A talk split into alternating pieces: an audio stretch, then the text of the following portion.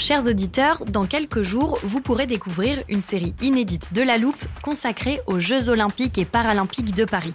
À trois mois de la cérémonie d'ouverture, on s'est demandé comment réussir ces JO. Les transports sont-ils prêts à affronter les milliers de touristes? Le dispositif de sécurité est-il suffisant? L'enthousiasme sera-t-il finalement au rendez-vous? Pour répondre, on plonge durant cinq épisodes dans les archives des éditions précédentes, accompagnés des journalistes de l'Express. C'est à retrouver à partir du 13 mai sur toutes les plateformes d'écoute. I'm Sandra, and I'm just the professional your small business was looking for. But you didn't hire me because you didn't use LinkedIn jobs. LinkedIn has professionals you can't find anywhere else, including those who aren't actively looking for a new job but might be open to the perfect role, like me. In a given month, over 70% of LinkedIn users don't visit other leading job sites. So if you're not looking on LinkedIn, you'll miss out on great candidates like Sandra. Start hiring professionals like a professional. Post your free job on linkedin.com/people today.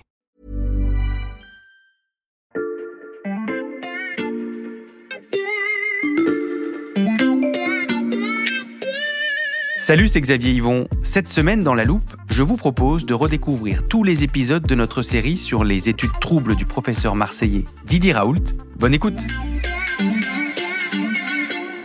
Les épisodes précédents, Il y a quelques semaines, dans La Loupe, on vous parlait d'une lettre un peu lunaire. Une lettre adressée à l'ANSM, le gendarme du médicament, dans laquelle le professeur Didier Raoult rivalisait de formules alambiquées et de tours de passe-passe pour se dédouaner de tout manquement à l'éthique ou à la loi. Notre journaliste Victor Garcia, qui enquête depuis des mois sur les méthodes de l'Institut hospitalo-universitaire de Marseille, nous en avait lu un extrait. Vous trouverez 6 juin la réponse aux interrogations de l'ANSM, dont collectivement nous sommes très heureux de constater que les différentes attaques concernant l'IHU Méditerranée Infection sur des traitements sauvages de la tuberculose se sont éteintes. Vous n'avez pas tout compris Eh bien, l'ANSM non plus. Elle vient de rendre son rapport définitif après une grande enquête menée au sein de l'Institut marseillais et les résultats sont accablants. L'agence confirme les manquements révélés, notamment par l'Express ces derniers mois, et dégaine les sanctions les plus sévères à sa disposition. Ce rapport fait 293 pages. Évidemment, Victor Garcia l'a lu en détail. Et évidemment, on s'est dit qu'il fallait en faire un nouvel épisode de notre feuilleton, Les études troubles de Didier Raoult, épisode 4. Ça va Victor? Tu tiens le rythme de notre série? Oui, écoute, ça, ça va très bien, merci. Victor Garcia, journaliste au service Sciences de l'Express. On va reprendre là où on s'était arrêté la dernière fois. Euh, fin janvier, l'ANSM avait envoyé un rapport préliminaire à l'IHU de Marseille pour lui laisser le temps de répondre aux premiers résultats de son enquête. Didier Raoult avait écrit la fameuse lettre dont je viens de parler et il semble donc qu'elle n'ait pas convaincu l'autorité du médicament. Oui, effectivement. Alors, comme tu l'as rappelé, dans ce genre d'enquête, la NSM en fait fait un rapport préliminaire qu'elle va rendre en fait Mhm. aux instituts euh, visés. Et le but, c'est, comme tu le disais, de leur laisser le temps de répondre aux questions que l'agence pose, mais aussi de corriger en fait les problèmes identifiés. Donc, en général, dans ce genre d'enquête, le rapport final il est moins sévère que le rapport préliminaire. Et ça, en fait, c'est vrai si les organismes visés ont agi entre temps. Mais là, dans ce cas-là, dans le cas de cette enquête sur l'IHU et la PHM, les enquêteurs en fait ont maintenu leurs observations. Ils les ont même parfois renforcées parce qu'ils ont estimé que les réponses apportées pour résoudre les problèmes euh, qui avaient été pointés ont été insuffisants, voire euh, ils n'ont même pas reçu de réponse du tout. Ça, c'est ce que tu as lu dans donc, ce rapport final qui fait euh, presque 300 pages. Oui, et tout le monde peut le consulter puisque la NSM l'a rendu euh, public. En fait, tous les documents peuvent être téléchargés directement sur le site internet de l'agence sanitaire. Et ça, c'est pas forcément habituel. Et on peut quand même imaginer que la NSM a joué la carte de la transparence dans cette enquête parce que c'est un dossier très polémique et qu'en plus Didier Raoult se prive pas de faire des commentaires publics sur Twitter, sur YouTube, dans des interviews à la télévision, etc. Pour nos auditeurs les plus courageux, le message est passé, mais je pense qu'on va quand même profiter de, de ta synthèse, Victor. Qu'est-ce qu'il dit ce rapport? Alors oui, la NSM dénonce de graves manquements et non-conformité à la réglementation des recherches impliquant la personne humaine. Les fameux RIPH qu'on a définis dans notre petit lexique de l'épisode précédent. Oui, exactement. Alors, euh, si on rentre dans le détail, la NSM a identifié 15 écarts avec la loi. 7 écarts qu'elle qualifie de majeurs et 8 écarts qu'elle qualifie de critiques. Là, il faut comprendre que chaque écart critique mmh. peut donner lieu à des sanctions administratives ou des poursuites pénales, parce qu'il concerne des dysfonctionnements portant atteinte soit au droit, à la sécurité ou au bien-être des participants, soit à la qualité et l'intégrité des données par exemple des données ou des documents qui ont été falsifiés. Donc euh, tout ça est très grave quand même. Ok, alors je te propose de prendre dans l'ordre euh, ces observations critiques que tu as décortiquées. Euh, quelle est la première? Il s'agit d'une critique en fait assez générale qui pointe, je cite, la méconnaissance des obligations réglementaires en matière de RIPH. Ça, c'est une phrase un peu feutrée pour dire que l'ANSM remet tout simplement en cause la capacité des chercheurs de l'IHU à mener des recherches cliniques dans le respect de la loi. Il rappelle par exemple que les chercheurs de l'IHU n'ont pas toujours consulté leur comité d'éthique interne, ou alors qu'ils l'ont consulté après avoir mené un essai clinique alors qu'ils sont censés le faire avant. Elle indique aussi, et là c'est plus grave, que l'IHU a mené des essais cliniques sans consulter un comité d'éthique indépendant, donc les fameux comités de protection des personnes, les CPP, et donc sans obtenir leur autorisation, ce qui est parfois obligatoire légalement. Ça veut dire, Victor, que la NSM estime que c'est tout le système de recherche dirigé par Didier Raoult qui pose problème? Oui, en fait, il pointe un problème systémique à l'IHU. Le rapport de la NSM indique par exemple que plusieurs interlocuteurs qu'ils ont interrogés ont reconnu par des déclarations spontanées ne pas avoir de connaissances précises en matière réglementaire. Du coup, la NSM estime qu'il est indispensable que des professionnels interviennent au sein de l'IHU en fait pour mettre en place un programme de formation des porteurs de projets. Ça, ça veut dire un programme de formation à destination des chercheurs de l'IHU qui veulent mener des essais cliniques. Pour qu'ils sachent les faire dans le respect des règles. Oui, exactement en fait, pour qu'il y ait des professionnels qui viennent voir en fait des chercheurs de l'IHU et qui leur expliquent euh, comment respecter la loi. Quoi. Et puis, même si le langage utilisé dans le rapport est, assez professionnel et diplomatique, si on lit entre les lignes, on voit que la NSM se permet quand même des tacles bien sentis. Quel tacle bah, Dans le rapport final, euh, la NSM intègre les réponses de l'IHU au rapport préliminaire, comme on l'a expliqué tout à l'heure. Mhm. Quand l'agence française a pointé ce manque global de connaissances des chercheurs euh, en matière de législation, l'IHU a par exemple répondu oui, mais nous sommes en train de préparer un livret de formation à la pratique de la recherche biomédicale. Et là, dans le rapport final, la NSM leur répond que le terme recherche biomédicale, c'est un terme qui est plus utilisé dans les textes de loi depuis 2016. Euh, donc, entre les lignes, c'est une manière de dire si vous utilisez des termes qui sont dépassés depuis six ans, ça commence assez mal. Alors l'IHU a aussi répondu pour justifier de son manque de connaissances euh, sur la législation qu'elle avait fait une vidéo YouTube sur ce sujet, en fait, donc qui est censée expliquer comment respecter la loi quand on fait des recherches. Eh bien bonjour, donc euh, je, je, vais vous présenter aujourd'hui les aspects légaux de la recherche, euh, recherche médicale. Donc c'est vrai qu'à l'IHU, donc euh, vous savez qu'on fait beaucoup de choses et en particulier de la recherche. Du coup, je vais vous présenter donc les aspects légaux en fait. Hein. Donc c'est une vidéo qui a cumulé 17 000 vues, etc. Et là, la NSM lui rétorque qu'en fait le programme de formation, il doit intégrer des professionnels, pas des vidéos sur YouTube faites par des membres de l'IHU qui, en plus, selon elle, manquent des compétences requises en la matière. Un programme de formation ne reposant pas uniquement sur YouTube, ça c'est pour les tacles d'ordre général, mais restez bien avec nous parce que la suite des observations de l'ANSM dresse une longue liste de dysfonctionnements très précis.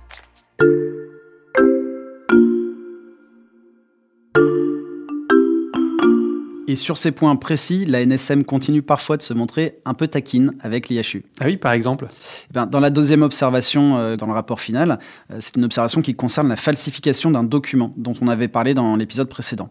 Donc, en gros, la NSM est venue à l'IHU pour son enquête. Elle a mhm. interrogé les chercheurs pour une recherche qui n'avait pas obtenu d'autorisation d'un comité d'éthique indépendant, donc euh, les, CPP. C'est une recherche qu'on avait épinglée à l'Express et qui prévoyait des autoprélèvements vaginaux fécaux mhm. sur des étudiants et des étudiantes. Bon. Donc les enquêteurs sont quand même allés voir Didier Raoult et lui ont demandé s'ils avaient au moins obtenu un avis favorable de leur comité interne. Et là, les enquêteurs ont reçu un document qui indiquait avis favorable, sauf qu'ils se sont rendus compte que ce document était faux. Mhm. Eh bien, non seulement la NSM confirme que ce document est un faux, mais elle souligne en plus que la justification à cet avis favorable n'est même pas valide. En gros, si je résume, le faux document disait avis favorable, ce qui n'est pas vrai. Et pour justifier cet avis favorable, elle disait parce qu'il y a eu un autre avis favorable qui avait été donné pour une étude vaguement similaire il y a quelques années par un comité de protection des personnes. Et là, la NSM répond que quand un comité de protection des personnes donne une autorisation pour une étude, même si elle est un petit peu similaire il y a longtemps, ça, ne marche absolument pas parce que c'est un CPP qui donne une autorisation pour une étude et que cette décision ne peut pas faire jurisprudence et ne peut pas s'appliquer en fait hmm. à, à d'autres études pour plus tard. Un document donc toujours pas conforme à la loi, même après falsification. On poursuit notre inventaire. Euh, je m'adresse à nos auditeurs. Vous n'êtes pas au bout de vos surprises. Victor, quelle est la troisième observation de l'ANSM Donc la troisième euh, observation critique, toujours qui peut donner du suite à des sanctions administratives et, et pénales, porte sur le fait que l'IHU a réalisé des recherches cliniques sans en informer l'APHM. Je résume, mais l'IHU en fait a fait des essais en impliquant des personnes humaines qui étaient des patients de l'APHM et n'a même pas prévenu euh, l'APHM, alors qu'en fait la loi l'y oblige Mmh. normalement. Pour tout comprendre à la différence entre le promoteur et l'investigateur d'une étude scientifique, donc là l'APHM et l'IHU, je renvoie à nouveau nos auditeurs vers euh, l'épisode précédent de notre feuilleton. On continue Victor, en préparant cet épisode, tu m'as expliqué que la NSM soulevait aussi de nouvelles recherches illégales menées par l'IHU, en plus de celles qui ont déjà été épinglées. Oui, ça c'est la quatrième observation. En fait, pendant son enquête, la NSM a découvert deux nouvelles recherches illégales qui se déroulent sur la période 2018-2021. Mhm. Donc ça, c'est complètement nouveau, parce que ces deux recherches, elles n'avaient pas du tout été identifiées dans les enquêtes de l'Express, ni dans celles de Mediapart. Et ça, donc, dans la première, il s'agit d'une RIPH qui a été réalisée sans autorisation, et une autre qui est toujours en cours, qui a toujours des inclusions de patients, etc., qui a obtenu une, une autorisation d'un CPP, mais qui l'a obtenue après le début de la recherche, ce qui est une infraction au Code de la santé publique, parce qu'il faut obtenir un avis favorable avant de commencer la recherche. Mm. Et là, dans leur cinquième observation, les enquêteurs se penchent cette fois sur une étude qui prévoyait des prélèvements invasifs de sel, donc c'est des prélèvements rectaux, sur 3796 enfants, dont un bon nombre de bébés. Et ça, c'est une étude problématique qui avait été pointée par Elisabeth Bick. Ah oui, alors là je me souviens, on avait déjà parlé de cette scientifique, Elisabeth Bick, Euh, c'était dans l'épisode 2 cette fois, si je ne me trompe pas. Alors attends, j'ouvre l'armoire. Il y a une cinglée là qui fouille les 3500 publications que j'ai faites pour savoir si je me suis pas trompé. Eh bien, l'ANSM donne raison à cette microbiologiste puisqu'elle rappelle que pour mener cette étude particulièrement sensible, on parle de bébés hein, quand même, je le rappelle, l'IHU aurait dû obtenir l'autorisation à la fois d'un comité de protection des personnes, mais aussi de l'AFSAPS, donc qui est l'ancêtre de l'ANSM. Sauf qu'elle n'a obtenu ni l'une ni l'autre en totale illégalité. La sixième observation porte encore sur euh, cette même étude, mais pour un autre problème.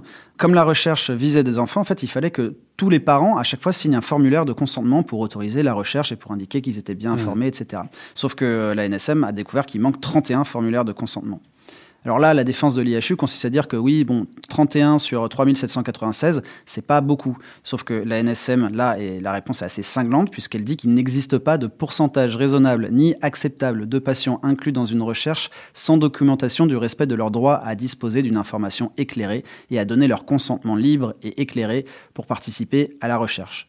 En gros, elle répond que même s'il manquait un seul formulaire, ce serait déjà trop. Donc la cinquième et la sixième observation critique portent sur la même étude.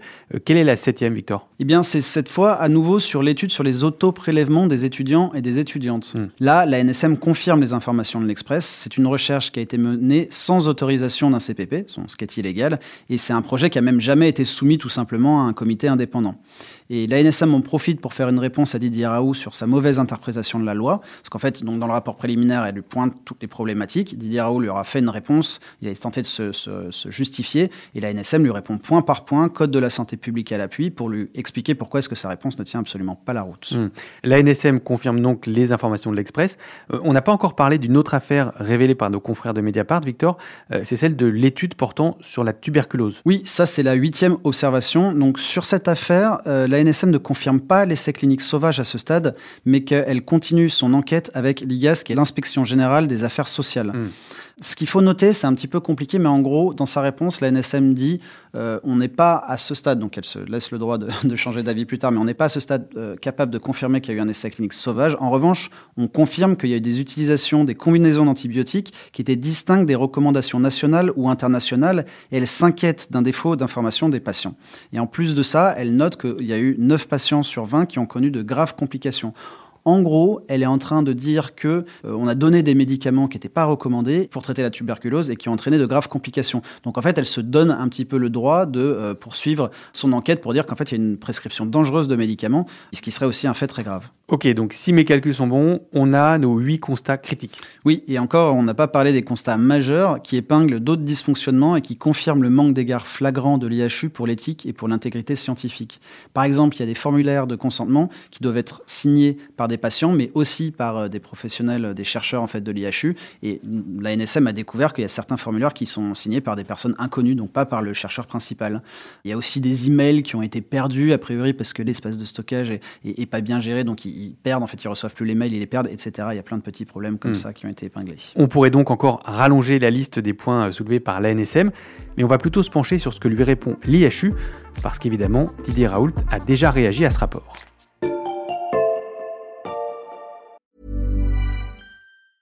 Hiring for your small business? If you're not looking for professionals on LinkedIn, you're looking in the wrong place. That's like looking for your car keys in a fish tank. LinkedIn helps you hire professionals you can't find anywhere else, even those who aren't actively searching for a new job but might be open to the perfect role. In a given month, over 70% of LinkedIn users don't even visit other leading job sites. So start looking in the right place. With LinkedIn, you can hire professionals like a professional. Post your free job on linkedin.com/people slash people today.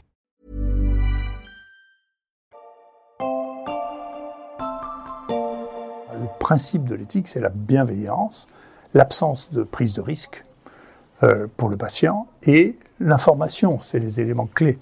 Après, vous savez, les lois changent toutes les trois ans parce qu'on a toute une quantité de députés, a encore toute une, une autre quantité de députés. Chacun veut améliorer sa loi, remettre un truc, remettre un truc. On vient d'entendre un extrait d'une vidéo de Didier Raoult mise en ligne la semaine dernière, donc après la publication du rapport de la NSM. On n'a pas vraiment l'impression, Victor, d'une prise de conscience de la gravité des faits qui lui sont reprochés. Ah non, ça c'est sûr. Et d'ailleurs, c'est intéressant de noter que l'IHU et la PHM ont eu des réactions très différentes à cet égard. En fait, si on reprend euh, le rapport euh, complet, il y a des courriers euh, adressés par la NSM à l'IHU pour leur dire que les investigations vont se poursuivre et qu'il y a eu des constats critiques et majeurs dont on a parlé, Mhm. et aussi à la PHM pour lui rappeler qu'elle est quand même en partie responsable et que ses réponses en plus qu'elles ont apportées étaient insuffisantes. Donc elle épingle les deux instituts. Euh, et les deux instituts donc euh, marseillais, ils ont publié dans la foulée chacun un communiqué pour répondre en fait de ces accusations, de ces critiques. Et alors, que répond la PHM Donc son communiqué est quand même très posé. Elle dit qu'elle comprend euh, ces, ces critiques et qu'elle va mettre en œuvre toutes les recommandations, dont la suspension des recherches qui ont été menées, qui ont été faites sans l'avis d'un comité de protection des personnes. En fait, qu'elle se plie complètement aux décisions de la NSM, Mhm. qu'elle se tient à la disposition de l'agence sanitaire et de la justice pour toute la suite de l'enquête. En gros, elle veut éviter qu'il y ait d'autres sanctions, elle veut essayer de les diminuer. Elle fait vraiment profil bas. Justement, Victor, est-ce que tu peux nous faire un petit point sur euh, ces sanctions? Quelles sont celles qui sont déjà prises et celles que l'ANSM menace de prendre Alors du côté pénal, euh, la NSM a saisi la procureure de la République de Marseille. Mhm. Et donc euh, elle a, pour tous les, les différents écarts critiques qu'elle a, qu'elle a identifiés, et c'est des délits qui sont passibles de peine de prison et de dizaines de milliers d'euros d'amende si ça va jusqu'au bout, bien sûr. Mhm. Côté administratif, elle a utilisé les deux sanctions les plus euh, contraignantes à sa disposition, c'est-à-dire une injonction et une police sanitaire. Donc la police sanitaire, c'est une décision qui pourrait conduire à suspendre toutes les recherches en cours qui ont été réalisées sans la sollicitation préalable d'un CPP. Mhm. Pour l'instant, il y a encore une phase de contradictoire, donc elle n'est pas encore mise en place, mais c'est quand même une mesure qui serait très lourde parce que ça annulerait en fait toutes les recherches en cours. Et l'injonction, ça pourrait forcer l'IHU et la PHM à se mettre en conformité avec la réglementation des RIPH grâce à des actions correctives et préventives. C'est quasiment une mise sous tutelle. Bon, pareil, il y a une phase de contradictoire, c'est pas encore décidé, mais c'est quand même des sanctions qui sont, euh, qui sont assez graves. Et face à ces sanctions, la PHM choisit donc de collaborer, contrairement à l'IHU de Didier Raoult. Oui, alors là, il suffit de lire le communiqué que Didier Raoult a publié sur son compte Twitter pour comprendre que l'IHU va quand même euh, pas vraiment euh, se conformer à ce que dit la NSM. L'un des, premières choses qu'il dit dans son communiqué, c'est qu'il est satisfait que la NSM constate qu'il n'y a jamais eu le moindre essai thérapeutique sur la tuberculose mené au sein de l'IHU Méditerranée Infection, contrairement aux allégations de la PHM et de Mediapart. Et je vous le dis, euh, l'Agence nationale du médicament n'a pas trouvé le moindre évidence d'essai thérapeutique sur la tuberculose. Il n'y en a pas. Pas vrai. Donc ça, c'est quand même une manière quasiment de se féliciter de- du point sur l'enquête euh, sur la tuberculose, alors qu'on a expliqué que c'est loin d'être gagné. Et puis, il voit aussi que deux reproches qui sont faits à l'IHU. Alors que nous, on en a vu au moins 8 Ouais, déjà. voilà, exactement. Et puis en plus de ça, il décline la première. Il estime qu'en fait, c'était pas de son fait, que ça a été autorisé à la PHM à- en- il y a très longtemps, et qu'en plus, il cite un médecin sur qui il rejette un peu euh, la faute. Et puis sur la- le deuxième reproche, donc c'est l'étude sur les étudiants euh, en médecine. Mhm. Il dit que c'est sujet à interprétation, qu'en gros, euh, que c'est un, petit fait, mais que euh, ça pourrait être réglé euh, un peu facilement. Quoi. Et évidemment, ce communiqué a été brandi par tous les défenseurs de l'IHU sur les réseaux sociaux pour dire regardez, bah voilà, en fait, il est innocent, c'est pas très grave tout ce qui s'est passé. Oui, parce qu'on sait, au bout de quatre épisodes, que la défense de l'IHU se joue en grande partie sur Internet. Oui, exactement. Et en fait, quand les spécialistes ont lu ce communiqué, il y a quelque chose qui apparaît assez, assez clairement, c'est qu'en fait, il ne s'adresse pas aux autorités, il ne s'adresse pas à la NSM, parce qu'il prend la chose quand même avec beaucoup de légèreté, alors que le rapport est très grave, mais qui s'adresse plutôt en fait à ses fans, à tous les défenseurs de l'IHU. C'est eux qui veut convaincre avec ce communiqué et pas, pas les autorités. Monsieur Raoult a dit ça, Monsieur Raoult a dit ça, le professeur Raoult a dit ça. La plupart du temps, ce que je dis n'a rien à voir avec ça. Donc, euh, c'est une des raisons pour lesquelles j'ai un contrôle de ma parole. Euh, que je fais moi-même ma propre émission, qui, a été vue 120 millions de fois quand même. Hein. C'est la fameuse bulle dont tu nous parlais dans l'épisode précédent. Euh, dernière question, Victor. Est-ce que ce rapport accablant de la NSM que tu as soigneusement épluché pour nous a suscité d'autres réactions? Je pense notamment au ministère de la Santé, par exemple. Non, alors il n'y a pas eu de réaction à ce stade de l'Ordre des médecins, il n'y a pas eu de réaction d'Olivier Véran, il n'y a pas eu de réaction non plus des membres fondateurs de l'IHU. Et puis surtout, euh, les études problématiques, là, qui maintenant elles sont bien identifiées, elles n'ont pas encore été retirées dans les journaux scientifiques où elles ont été publiées. Hmm. Donc il y a quand même beaucoup de gens qui n'ont pas réagi à des constats qui sont quand même très graves. Et ça, c'est une faillite collective et une lâcheté politique totale des élus de PACA, selon le sénateur écologiste Bernard Jomier qui avait posé des questions parlementaires au ministre de la Santé dès le printemps 2021. Et il écrit sur Twitter Personne n'a eu le courage de stopper Raoult. Le scandale national que je dénonçais en séance au Sénat se mue en honte pour notre pays. Un scandale national dont on n'a pas fini d'entendre parler. Quelque chose me dit que tu reviendras pour un épisode 5. Merci Victor. Merci. Victor Garcia du service Sciences de l'Express. Ton article détaillé sur ce rapport est à retrouver sur l'express.fr. Et rien que pour ça, ça vaut le coup de s'abonner. En ce moment, les trois premiers mois ne coûtent que 99 centimes. Si cet épisode vous a plu, je vous recommande aussi de vous abonner à la loupe sur votre plateforme d'écoute préférée pour être sûr de ne pas rater la suite du feuilleton. Vous pouvez aussi nous écrire à la at l'express.fr si vous avez des remarques ou des questions. Sachez aussi que nous lançons très prochainement la newsletter de La Loupe. Pour la recevoir, il suffit de vous inscrire, le lien est dans la description de ce podcast. Cet épisode a été fabriqué avec Charlotte Barris, Jules Cro, Margot Lanuzel, Fanny Marlier et Lison Verrier. Retrouvez-nous demain pour passer un nouveau sujet à La Loupe.